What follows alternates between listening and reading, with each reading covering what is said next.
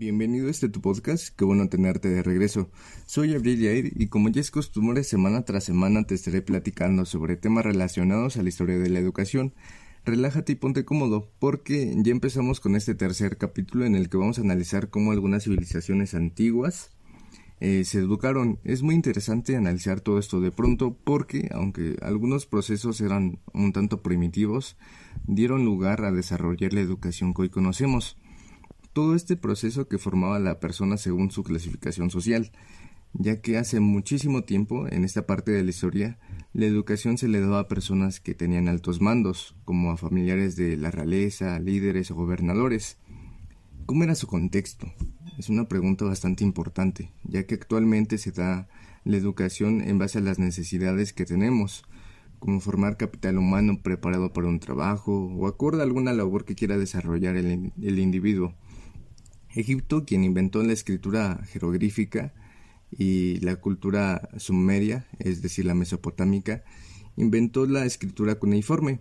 Para dar un poco de contexto a ambas culturas y ubicarlas en un tiempo y espacio, la civilización mesopotámica tuvo lugar alrededor del 4000 a.C., más o menos. Se estableció en un territorio muy fértil entre los ríos Tigris y Éufrates, cerca de la región de Irak y en la cultura egipcia existió hace bastantes años más atrás, hace 6.000 años antes de Cristo, y esta se estableció cerca del río eh, Nilo. Si pudiera enseñarles en un mapa en dónde estaba la cultura mesopotámica y la cultura egipcia, nos daríamos cuenta que realmente estas culturas eran culturas vecinas, estaban realmente muy cerca, a pesar de que tenían muchas diferencias y muchas semejanzas en cuanto a su estructura, una característica que me llamó bastante la atención y que quiero compartir con todos ustedes es que la cultura egipcia manejaba este rol de profesor-alumno. Dentro de la cultura egipcia, los padres o los tutores, quien se ocupaban de que los pequeños aprendieran todo lo necesario para desenvolverse en la vida, los niños aprendían la profesión de sus padres y es ahí en donde empezaba su educación. Creo que esta parte en la que la educación impartía, la impartían los profesores o los padres marcó también una diferencia entre lo que el mentor creía que le serviría al alumno.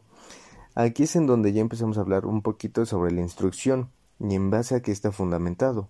Si bien es bueno que el alumno aprenda lo que el profesor le enseña, también es importante que consideremos que nosotros como profesores enseñarle al alumno eh, un saber de utilidad. Aunque dentro de estas escuelas eh, los adultos trataban de inculcar a los niños las ideas sobre el mundo, la religión, cómo comportarse con los dioses, etc., la educación variaba según el rango social en el que pertenecieran. Si no tenían educación eran considerados como esclavos. Dentro de la pirámide social egipcia existían ocho niveles. El primer nivel era el de los esclavos, después seguían los campesinos, los artesanos, los comerciantes, los escribas, que eran llamados también eh, los hombres que entendían el, lenguaje de los dioses, eran los que llegaban a transcribir algunos decretos del faraón o algunas historias. Después siguen los soldados, los nobles y los sacerdotes, altos funcionarios. Y por último tenemos al faraón. Es interesante porque los que estaban en la punta de la pirámide de esta estructura social que manejaba Egipto era quien recibía la mejor educación. Esto me suena un poco familiar.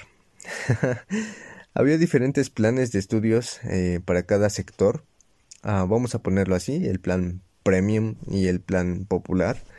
Dentro del plan popular eh, estaba dirigido a personas que no gozaban de privilegios, es decir, que no eran de la realeza, o no eran nobles, o no eran sacerdotes, es decir, pues personas eh, común y corrientes, ¿no? Estas impartían en las calles y en los pórticos de los templos, mientras que la educación premium. Eh, este modelo tenía más nivel y era llamado también la escuela de los escribas. Aprendían los escribas tres tipos de escritura, la demótica o la popular, la que se les enseñaba en las casas de instrucción, la hierática o religiosa y también estaba la, la escritura jeroglífica. Así es como la cultura egipcia abarcaba la educación. Y hay que recordar que había dos escuelas, la escuela que era para los sacerdotes, gobernadores o escribas y la escuela que era para el colectivo, es decir, para eh, la población en general. Claro está que no toda la población recibía la misma educación y mucho menos no todos recibían educación. Los esclavos no recibían educación, solamente eran utilizados como capital, capital humano para construcciones. Recordemos que los, los egipcios eh, pues tienen considerados actualmente una de las eh, siete maravillas del mundo y pues hay que reconocerlo, ese tipo de construcciones no solamente era eh, capital humano para trabajar, sino también ah, de muchas matemáticas en cuanto a arquitectura, estaban muy adelantados a su época. Eh, entonces, pues hay que reconocer que los egipcios tenían una educación buena, aunque pues no era para todos, ¿verdad? Y pues bueno, así era como se vivía la educación en el antiguo Egipto. Obviamente actualmente ya ha cambiado muchas, muchas cosas. Obviamente tenemos distintos modelos educativos que se han ido adecuando, actualizando según nuestras necesidades.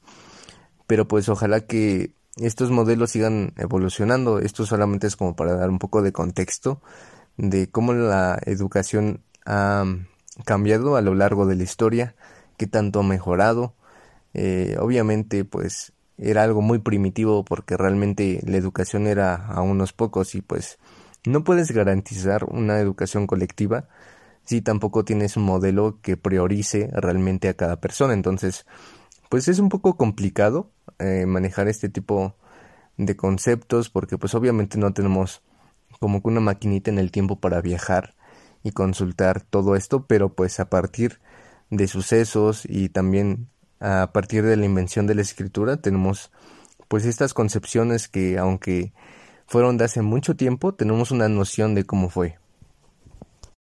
Y así es como concluimos el capítulo del día de hoy. Espero que te lo hayas pasado bastante bien en este tercer capítulo y que hayas aprendido un poquito sobre la cultura egipcia. Bonita tarde, día, noche, un abrazo y hasta la próxima.